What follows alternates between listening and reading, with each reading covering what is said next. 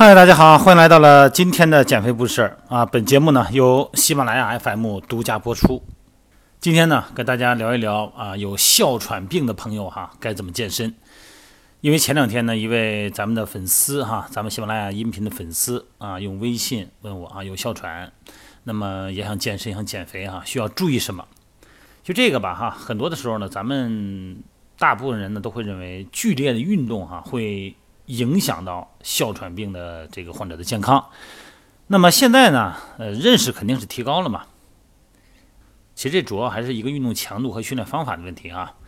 合适的运动呢，不但对哮喘病患者来说呢是安全的活动，而且呢还可以起到治疗的作用。也就是说，运动也是一种康复。经常运动呢，能够让人呢强健。充满活力，免疫力提高啊，这些就不用再说了哈。需要注意的呢，就是如果您有哮喘哈，首先在运动过程中，不管是在户外运动呢，还是在健身房训练呢，首先要准备好哮喘的喷雾剂啊，缓释剂哈，缓解剂。那么需要的时候呢，就可以立刻使用。选择好你所训练的空间的条件啊，如果空间质量、空气质量太差，肯定不行。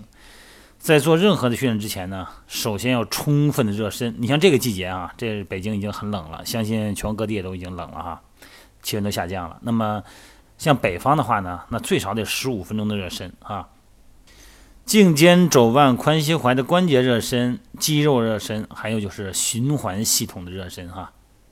这个时候呢，心率应该比较低，避免呢在特别寒冷干燥的空间进行训练。你像再冷冷啊，估计就得室内活动了，就室外就别去了哈。如果你说我这个所在城市，呃，室内没有可可练的健身房，那就或者条件空气更差，那你就得戴好口罩了，这样保证咱们新鲜的空气呢是经过加热的哈。如果是在哮喘发作的这个周期内啊，那肯定就别运动了啊，然后通过休息让免疫力呢更快的恢复。你像户外训练这个公路边儿。那你就别去了，最好呢还是日出以后的啊有植物的森林和公园啊。冬天没有植物呢，树叶都掉了呢，当然那个空间是可以的。训练以后呢，要做充分的整理活动，十到十五分钟整理啊。那么训练周期呢，每周啊四到五次，三到五次都可以。如果是刚开始练，每次的持续时间呢？短一点，二十分钟、三十分钟就可以哈，以有氧训练为主。骑自行车、呃，快走、慢跑都可以。然后呢，就是柔韧性训练啊，柔韧性训练那是非常非常重要的。再一个呢，就是核心部位训练啊。至于这些力量训练呢，练胸、练背、练二头、三头，这个可以放后停一停，放一放，不着急，先做核心训练。在睡眠方面呢，还是要别熬夜啊。然后呢，早睡早起，保证一个好的起居的规律。在饮食方面呢，这个有病的人自己最知道应该吃什么，最不应该知道吃什么哈。然后咱们在减肥阶段呢，要控制碳水化合物啊，然后精米精面少吃啊，糙米糙面可以吃。脂肪的来源呢，当然是优质的脂肪。亚麻酸、亚油酸，哈，这是必需脂肪酸，人体不能合成，只能靠外界摄入，哈，吃一些植物油。然后呢，深海的鱼油当然很好，哈，对咱们的心脏呢也有好处，欧米伽三脂肪酸。蔬菜呀，每天五百克啊，不要低于五百克。膳食纤维的含量呢，如果您的消化系统没有问题的话。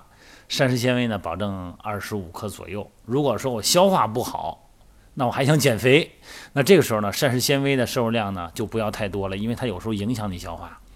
这个关于膳食纤维的话题呢，在之前的音频里边呢有讲过啊，你可以听一听之前的。